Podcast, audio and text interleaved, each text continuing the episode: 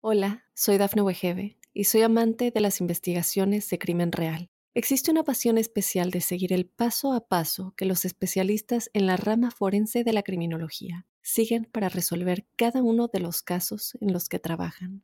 Si tú, como yo, eres una de las personas que encuentran fascinante escuchar este tipo de investigaciones, te invito a escuchar el podcast Trazos Criminales con la experta en perfilación criminal, Laura Quiñones Orquiza, en tu plataforma de audio favorita. Hola, hola, bienvenidos al episodio número 2 de la segunda temporada de La Huella OVNI. Este programa en donde buscamos justamente eh, poder hacernos preguntas, poder reflexionar sobre la realidad en torno a la temática ovni en general y un lugar en donde buscamos eso, herramientas, no verdades absolutas, nos corremos de ellas, por lo menos yo me corro y las recomiendo a ustedes también. Y es un lugar también para escuchar algunas de esas historias que realmente son increíbles, sorprendentes y que nos dejan exactamente sin palabras. Yo soy Jorge Luis Uxdorf, me encuentran en redes, en Instagram soy arroba Jorge Luis S. Oficial, en Twitter soy arroba Jorge Luis S-77 y este podcast que se llama La Huella OVNI lo podrán estar escuchando en Spotify y si es así les pido que se suscriban en Evox, en Apple Podcast, en Spreaker, en Google Podcast, en Amazon, en donde lo estén escuchando pongan seguir, me gusta, así están informados cada vez que sale un nuevo episodio. Por otro lado, también lo pueden estar escuchando en YouTube. Les recomiendo que se suscriban a mi YouTube, que es Jorge Luis Uxdorf. Y además del podcast, ahí hay muchísimas entrevistas, muchísimos videos y reflexiones para seguir avanzando en estas preguntas que nos hacemos desde el inicio de los tiempos. No mirar a las estrellas y preguntarnos si habrá algo ahí o si estamos solos. ¿Cuál es tu respuesta? Yo no lo tengo tan claro. A veces pienso que nos observan, a veces pienso que tal vez seamos eh, un experimento alienígena y a veces pienso que somos esta primera semilla destinada a poblar este joven universo. ¿Quién sabe cuál es la realidad? Hoy, con un programa especial, como todos los programas especiales, respondiendo preguntas y haciendo alguna entrevista. Al final del programa vamos a tener una entrevista con Silvia y Andrea Pérez Simondini hablando del Museo del OVNI en Victoria, este espacio que está cobrando cada vez más fuerza, cada vez más visitantes y realmente tiene algunas piezas que son increíbles de visitar, pero lo vamos a dejar para la entrevista. Como siempre empezamos respondiendo preguntas. Esta es una pregunta un poco difícil de responder y sencilla a la vez. Por eso la elegí, porque es un debate, ¿no? Y es una opinión y me piden mi opinión. Yo por supuesto voy a dar mi opinión, aclarando que por supuesto mi opinión no es ningún tipo de verdad absoluta. Quack HSEC, arroba Quack HSEC, me pregunta, cuando el ejército de Estados Unidos ven un ovni, lo graban. ¿Por qué de inmediato en ese momento no van y persiguen ese ovni? Por otro lado, la segunda pregunta que me hace es, los pilotos de Estados Unidos del famoso ovni TikTok que persiguieron este ovni no tenían celular, ¿por qué no los grabaron con el celular? O al menos una foto, así sea del mar hay más preguntas que voy a ir dejando para otros momentos porque si no, no vamos a poder responder todas. Eh, y vamos a proceder a, tratar de preguntar, a responder estas dos preguntas que hacía, teniendo en cuenta que, a ver, he hablado con muchísimos militares este, interesados y no interesados en el tema ovni a lo largo de mi vida y las respuestas que tengo son muchísimas. Pero vamos a ir con la primera parte. Eh, pregunta, cuando el ejército ve un ovni, ¿por qué de inmediato no salen y lo persiguen? A ver, persecuciones de ovnis hay muchísimas a lo largo de la historia. De Estados Unidos, de países de, América Latina, de Australia, de España, de Francia. Hay muchísimas historias y relatos de persecuciones. Generalmente esas persecuciones no terminan en nada y no se llega eh, a alcanzar al objeto eh, nunca. Ocurrió en el caso Manises en, España, ocurrió la persecución y el combate en Perú en el caso La Joya, eh, hubo una persecución en a principios de la década del 80 recorriendo todo Brasil en lo que se llamó la Noche Oficial de los OVNIs. Eh, cuando estuvo el OVNI de Buenos Aires, el OVNI del 85, los aviones también intentaron acercarse y nunca llegan a, lograr acercarse demasiado, eh, a veces en altura, a veces en velocidad, pero nunca los aviones logran el objetivo de alcanzar eh, a estos objetos. No lo sabemos porque no sabemos si son más rápidos. A veces yo pienso que casi parecen reflejos, pero también son corpóreos. Pero los aviones no llegan a grabarlos. Eh, pero sí ha habido muchísimas persecuciones. De hecho, como vos mismo te respondés en tu segunda pregunta, eh, el OVNI TikTok sí tiene una persecución y se graba. Segundo, tenían celular y yo no creo que los pilotos de la Fuerza Aérea de los Estados Unidos realizando maniobras de entrenamiento y maniobras secretas tengan autorizado llevar su celular eh, personal en aviones de tecnología de punta. Estoy casi seguro que no los pueden llevar de ninguna manera porque si no... Eh, tendríamos cientos de, imágenes distintas de eh, los entrenamientos que me imagino que serán secretos de la Fuerza Aérea. Por otro lado, hay muchísimas imágenes que está de a poquito desclasificando el Pentágono de las filmaciones o grabaciones que tienen estos aviones estos objetos. Algunas son desde celulares, pero muchísimas son de cámaras de mucha más tecnología. Lo que pasa es que son objetos que se mueven a mucha velocidad, que es difícil captarlos, que es difícil frenarlos, pero se están empezando a aparecer. Como bien vos ponés, este, el, TikTok es uno de, esos objetos sin dudas, pero hay otros y cada vez van a aparecer más. El tema es qué valor le asignamos a una imagen, porque en realidad que nosotros estemos viendo volando al ovni tic tac no significa nada, ¿no? No significa ni que sea un extraterrestre, ni solo significa que hay algo que está volando a una velocidad terrible que no podemos distinguir las preguntas sobre lo que es vienen tras la confirmación de que el objeto está. Y esos son los análisis que realmente valen y son análisis más eh, metodológicos desde la ciencia, desde incluso análisis forenses de imágenes de lugares, de tratar de entender qué es lo que está volando y por qué hay tantos objetos tan tan extraños rodeando los aviones de combate de Estados Unidos, que no es menor. Tendrá que ver con qué? Tendrá que ver con detener las guerras? ¿Tendrá que ver con investigar qué tecnología tenemos? ¿O tendrá que ver con algún tipo de tecnología espía de alguna de las otras superpotencias? Es difícil de responder, yo no puedo responderlo, pero lo dejo para que ustedes puedan analizar, entender y comprender qué es lo que puede estar sucediendo. Espero haberte respondido eh, a la pregunta. En realidad, eh, se genera un, compendio de, preguntas en base a lo que a lo que estás planteando de por qué no se persiguen y, cómo se graban o se captan estas imágenes pero yo lo amplío de Estados Unidos no porque increíblemente en los últimos 40 años hay muchísimos casos de diferentes países del mundo en donde estas imágenes quedan este, plasmadas y donde algunos de estos objetos han sido perseguidos hasta el día de hoy si se logró alcanzar alguno, si se logró tomar una imagen realmente clara y, se logró explicar exactamente qué son, esas imágenes no han trascendido a nosotros. Ojalá si es así ocurra en el menor lapso posible. Bueno, les prometí hablar con Andrea y Silvia Pérez Simondini del Museo del OVNI, así que eh, esta es la entrevista que hicimos, escuchen, disfruten y conozcan este lugar misterioso que aparte es interesante porque está emplazado en medio de Victoria, entre ríos, esta ciudad que se ha vuelto famosa a nivel mundial por tener objetos en la laguna del pescado que suben y bajan, que vuelan, luces extrañas. Hay una actividad inexplicable muy muy grande alrededor de este lugar y un poco por eso eh, ellas comenzaron a, investigarlo, después se instalaron allí y gracias a las investigaciones y a la enorme cantidad de piezas que ya tenían guardadas, decidieron generosamente compartirla con todos nosotros. Vamos a escuchar la entrevista. Hola Silvia, hola Andrea. Estoy con, Silvia y con Andrea Pérez y Mondini eh, haciendo algo que prometí en redes, que hablamos un montón de tiempo con ellas. De hecho, la intención era poder estar este, desde Victoria, Entre Ríos, pero eh, la realidad siempre conspira contra los planes.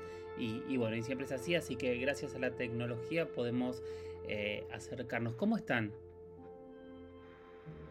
Bien, muy bien, la verdad de mi parte, excelente. Estamos pasando un lindo fin de vacaciones últimamente. Está muy bien. Sí, con toda, con toda la, fuerza. La verdad que poniéndole pila para adelante y no dejarse vencer, ¿no? Sino siempre dar ese paso de avanzada. Bueno, la idea y la intención de, la entrevista de hoy es hablar pura y exclusivamente del museo. Antes de irnos al pasado, a la historia, saber cómo, cómo nació esta idea y cómo fue creciendo, quiero hablar del museo hoy, ¿no? ¿Cómo está y a dónde están apuntando? Bueno, el museo, eh, a partir de una serie de modificaciones que le hemos hecho, que inauguramos el 4 de diciembre del año pasado, con la mejor edilicia de infraestructura, porque eh, ya veníamos notando que había superado la, atracción sobre lo que, los que son gustosos del tema ovni y ya atrapaba la atención también de turistas en general, gente que no, no tenía vínculo siquiera con el tema y que tenían también otra mirada, ¿no? Y bueno, hicimos un fuerte desarrollo en infraestructura, a pesar de las condiciones lo hemos logrado, y por otro lado, apostar fuertemente al contenido, que más allá de las piezas que poseemos, eh, nosotros tenemos una agenda bien, bien definida sobre eh, qué enseñarle a la gente y sobre todo mostrarle que más allá de la realidad que entendemos que presenta el fenómeno, evidenciarla con fundamento desde la ciencia. Y eso para nosotros ha sido muy, muy interesante porque vemos la reacción de la gente cuando se va, vos sabés que a veces entra con, con la idea, a ver qué cosa rara encontraré acá o cuál bizarro puede ser y, las devoluciones que tenemos a, a la salida de las personas es maravilloso y cumple un poco con el objetivo propuesto.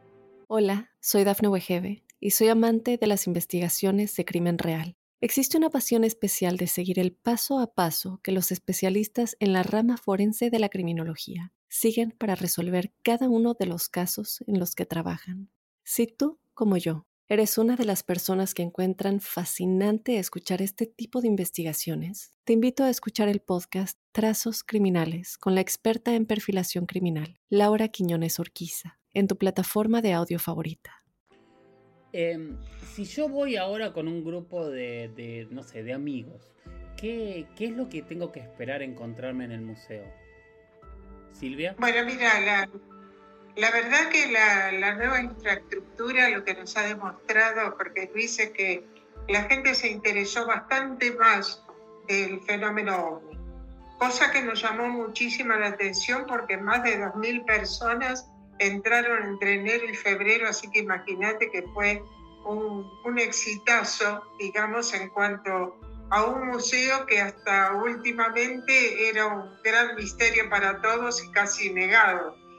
Pero hoy la cosa cambió y nosotros, gracias a Dios, como somos un equipo de investigación, lo que sí podemos mostrar es todo, todo, todo nuestro trabajo de Argentina y del mundo todo lo que se conoce en la actualidad, lo que se maneja actualmente, porque lamentablemente en nuestro país mucho no se habla de lo que pasa fuera de él.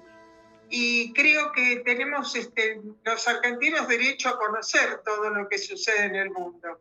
Y eso es lo que estamos ofreciendo y por eso la gente está muy agradecida y el boca a boca ha hecho que viniera enorme cantidad de gente inesperada totalmente para nosotros. Cuando hablan de enorme cantidad de gente, André, eh, yo sé que hay gente, o sea, de, obviamente de todo el país, pero que está viniendo también mucho extranjero a conocer el trabajo que están haciendo. ¿Me podés contar un poco esta parte?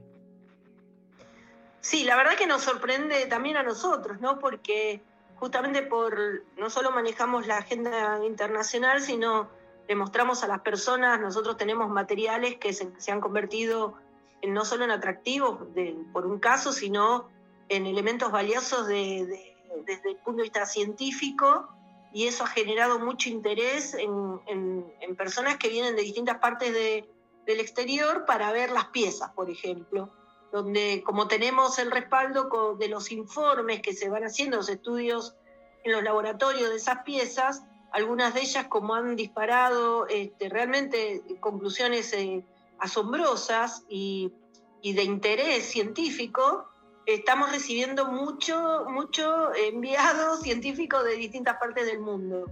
De hecho, hemos, y, nos llama la atención que están viniendo de Estados Unidos, bueno, tuvimos estos últimos días científicos de la India, han venido de Italia también eh, buscando estas, estas conclusiones o, esto, o querer conocer los elementos.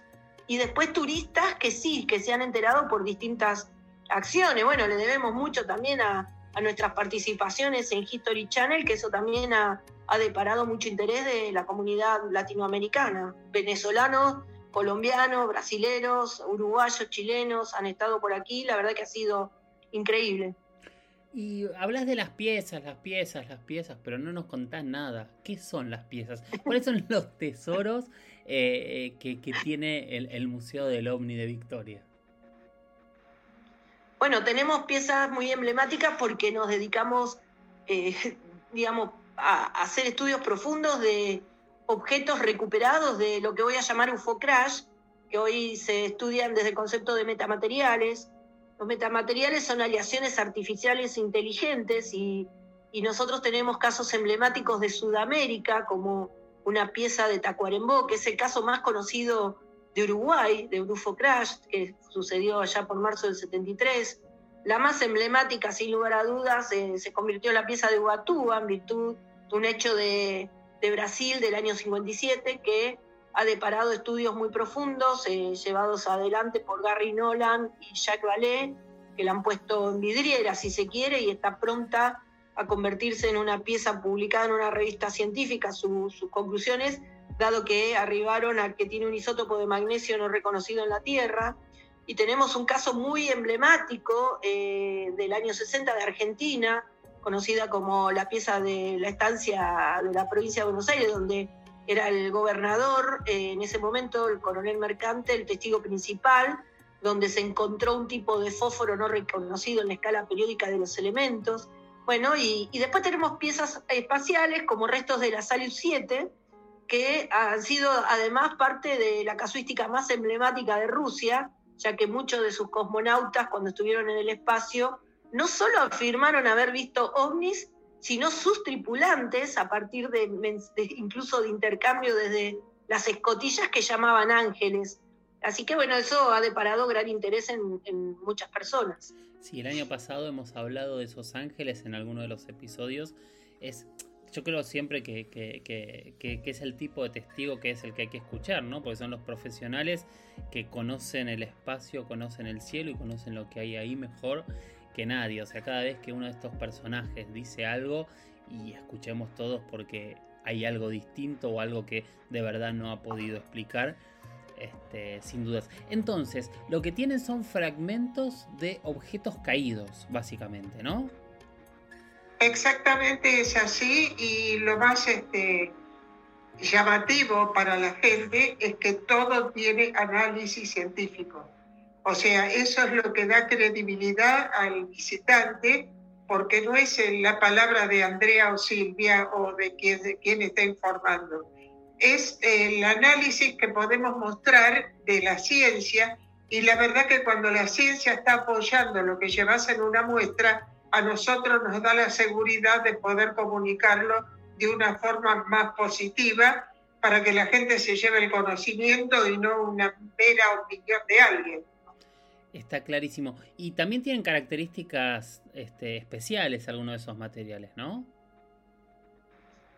Sí, bueno, el, que más llama la atención es uno que es de un caso local, que conocida como la pieza de Rincón del Dol, que nosotros estamos tratando de profundizar porque eh, pudiera ser también una, una pieza espacial que como tiene fuentes, y acá siempre también es importante para nosotros marcar la importancia de acceder a las fuentes directas, porque muchos de estos elementos de por sí extraordinarios, eh, si no tenés este, la posibilidad de datarlos con exactitud, siempre quedan en un, en un lugar sin resolución.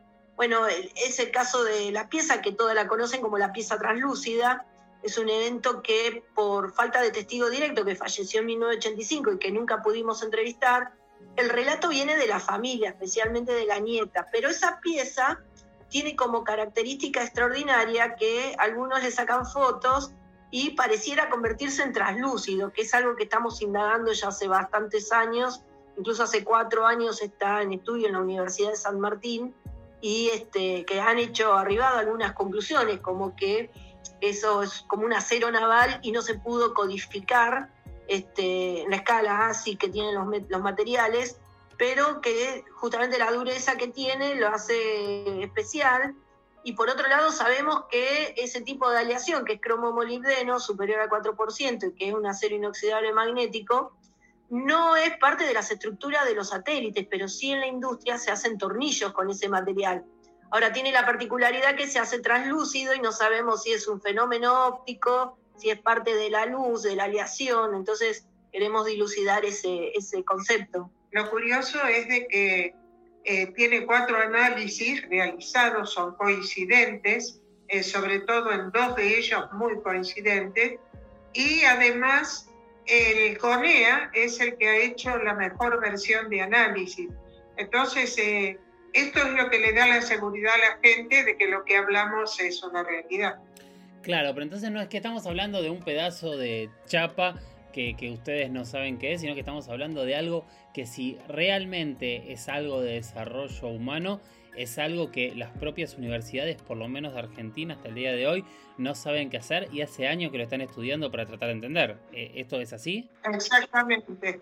Exactamente, bueno, sea si, si es un desarrollo humano, también es un concepto de metamaterial, porque esa pieza claramente atravesó, ingresó a la atmósfera, porque vos ves incluso la acción de la fricción de, esa, de esa exposición.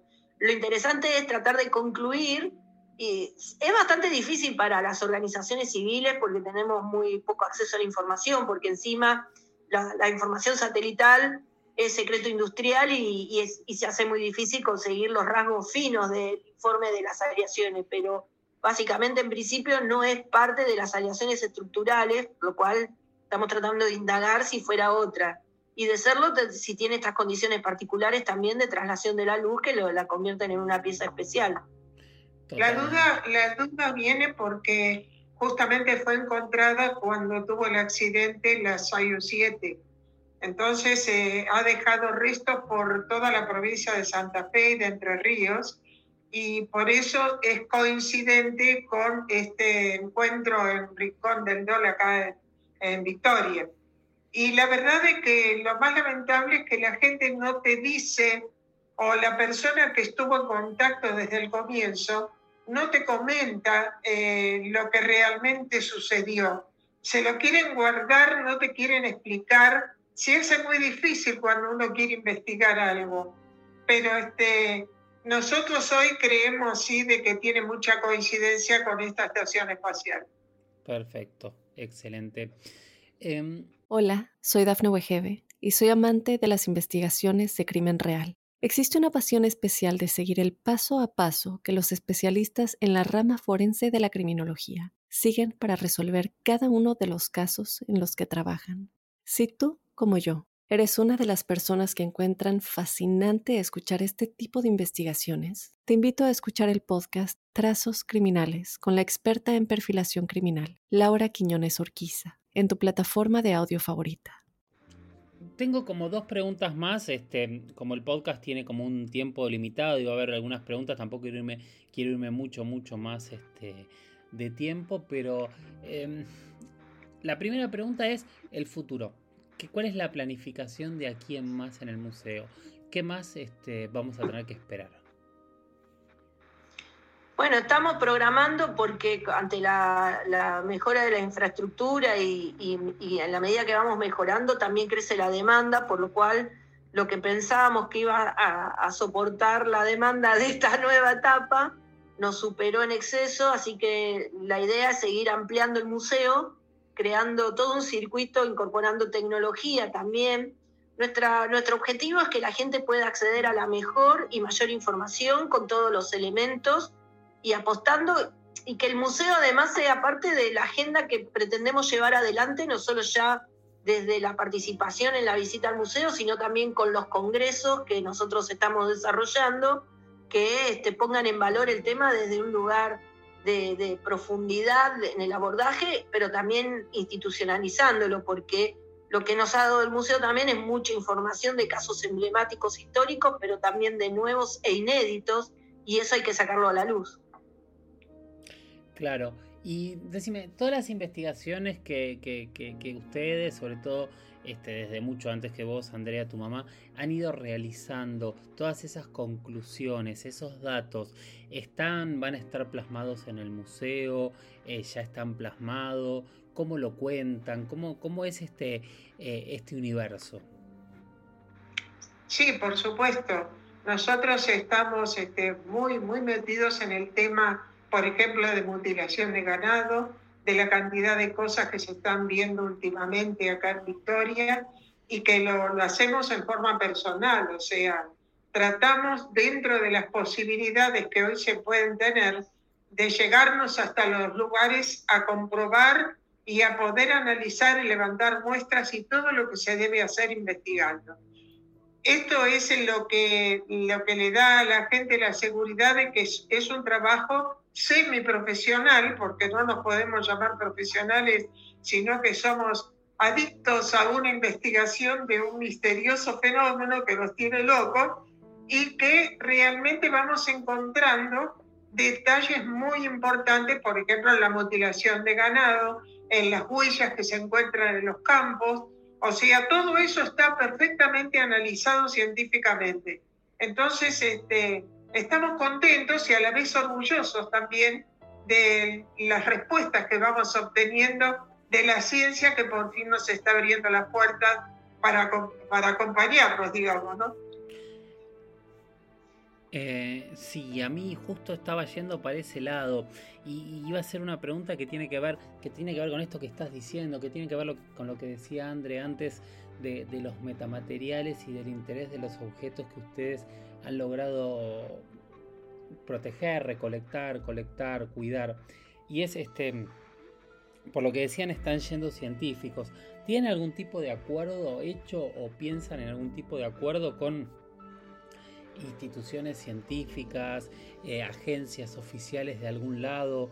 Eh, ¿hay, ¿hay, algún tipo de, de, plan de investigación de estos materiales? Y dentro de la respuesta, que ya lo hemos hablado muchas veces en la huella ovni, es ¿Por qué son importantes los metamateriales? Bueno, sí, nosotros tenemos hasta modelos de convenios ya para articular con, organismos científicos. Lo hemos hecho ya con la Bolsa de Comercio de Rosario, para que ellos entren en análisis de lo que son las muestras del suelo, que ha sido muy efectivo y de hecho nos ha abierto una puerta tremenda. Y estamos ahora con el objetivo de convenir o buscar convenir con eh, un organismo científico que está en Rafaela, de estudios de metamateriales, que es del CONICET, que es uno de los mejores de Sudamérica, por otro lado, porque nuestro objetivo es que si estas piezas realmente tienen cosas extraordinarias, que empecemos a, hacer este uso investigativo de esos recursos, que capaz que hay ahí atrás de todo esto y algo que realmente para, para este, acceder y, profundizar y pudiera ser este, revelador, que sea en Argentina, por lo menos en Sudamérica, cosa de que vayamos construyendo también nuestro propio valor en, este tipo de investigaciones. Es nuestro mayor desafío y, este, estamos muy, muy encaminadas en esa, en esa acción. Por otro lado, a nivel institucional también estamos eh, llevando adelante la posibilidad de capacitar investigadores de la mano de la UNDEF en la Universidad de la Defensa, dependiente del Ministerio de Defensa, eh, habíamos avanzado bastante hasta mitad del año pasado, que con el cambio de ministro de Defensa se trabó un poco el avance. Con las autoridades de la UNDEF tenemos la mejor relación este, y están también muy compenetrados en poder hacer realidad esto. Y bueno, la idea es que la capacitación sea otra de las herramientas sobresalientes para los investigadores civiles, que para que todo el mundo sepa bien, siempre son los que llegan primero a los casos. Así que la idea es que lo hagan de la mejor manera, con las mejores herramientas para poder avanzar en la investigación. Y e internacionales, eh, yo creo que todos los oyentes se deben preguntar, este, y, la NASA y agencias de Estados Unidos se contactaron, agencias de Europa, agencias espaciales. ¿Hay curiosidad o, no tienen un, feedback de, estas grandes agencias que todos nos preguntamos y nunca tenemos en realidad grandes pruebas de saber si realmente están detrás de las grandes investigaciones o no, hasta que aparecen los documentos desclasificados, por supuesto, ¿no? Bueno, es, es muy interesante esa pregunta. Mira, desde hace cuatro o cinco años atrás, no desde las agencias espaciales institucionalmente, pero sí muchos de sus investigadores, si puedo darte nombres, Philippe Alieri, que es parte de la Agencia Espacial Europea y es un consagrado, uno de los, hombres más, este, desarrollistas en el campo aeroespacial, que está participando, de hecho tenemos una relación personal ya a esta altura, y él es miembro de una organización civil que es la Coalición de Investigadores del Fenómeno del UAP, el, SCU, y bueno, nosotros estamos tratando de integrarlo y se ha interesado y hemos compartido información sobre eventos de Sudamérica y de Argentina en particular.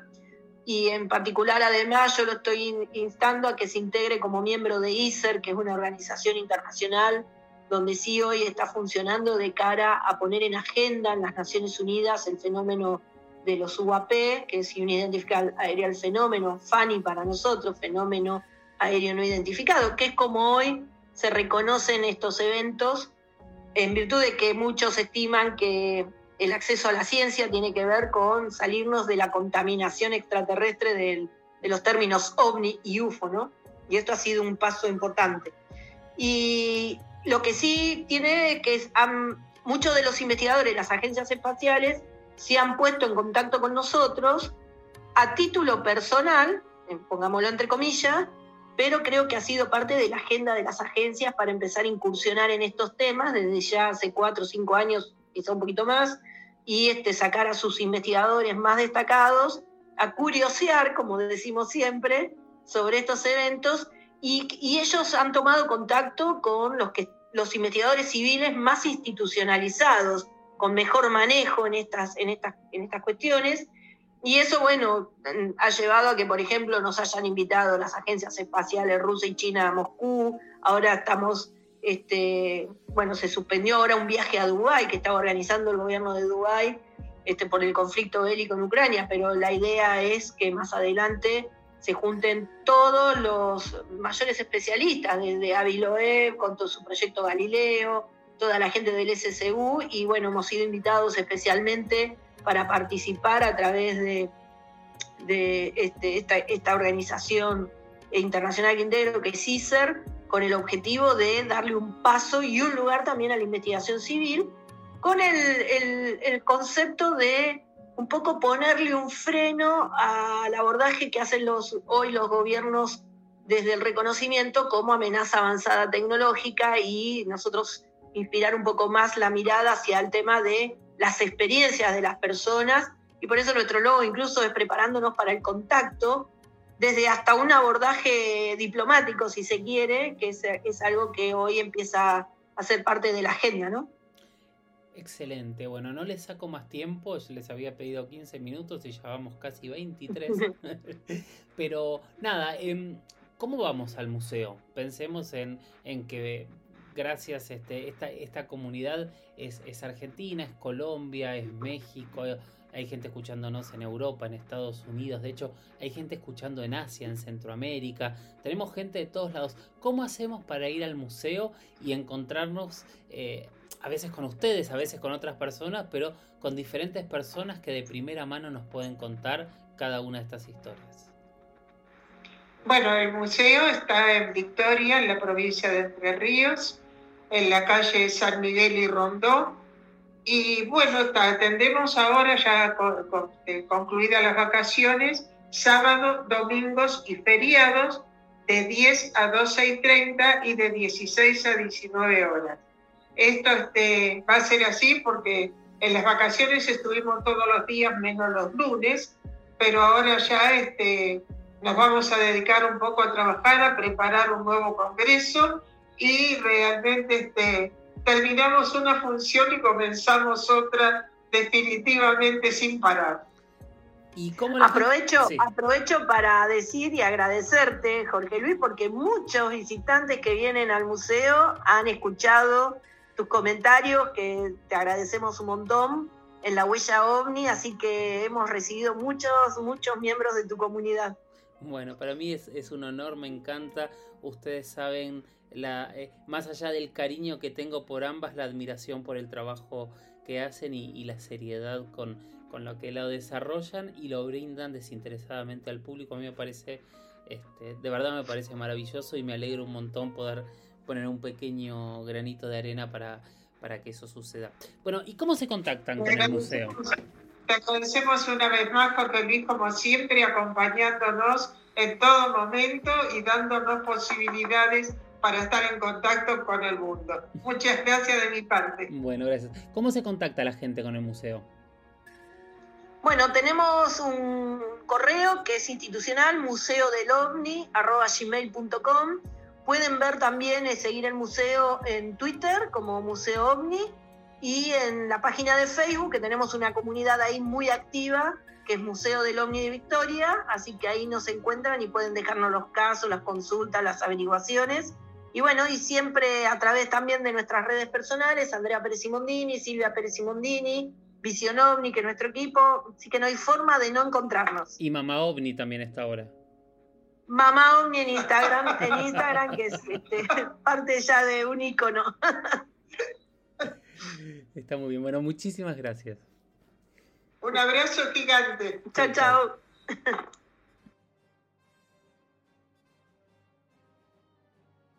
Bueno, bueno, muchas gracias. Espero que este segundo episodio les haya interesado. Recomienden, amplíen, recuerden hacer preguntas, recuerden este, escribirme. O sea, yo trato de responder todo lo que me escriben.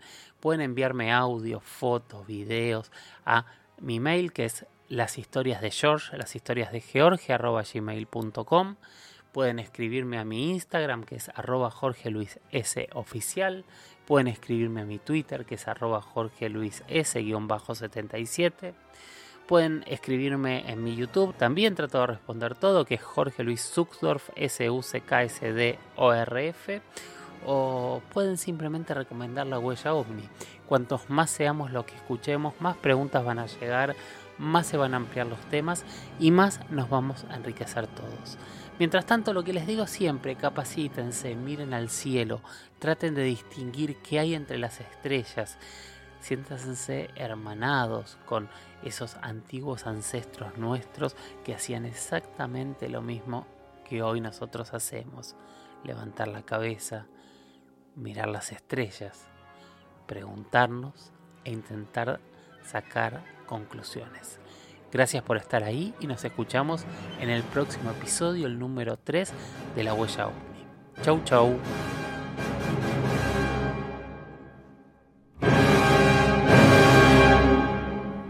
Hola, soy Dafne Wegebe y soy amante de las investigaciones de crimen real. Existe una pasión especial de seguir el paso a paso que los especialistas en la rama forense de la criminología siguen para resolver cada uno de los casos en los que trabajan. Si tú, como yo, eres una de las personas que encuentran fascinante escuchar este tipo de investigaciones, te invito a escuchar el podcast Trazos Criminales con la experta en perfilación criminal, Laura Quiñones Orquiza, en tu plataforma de audio favorita.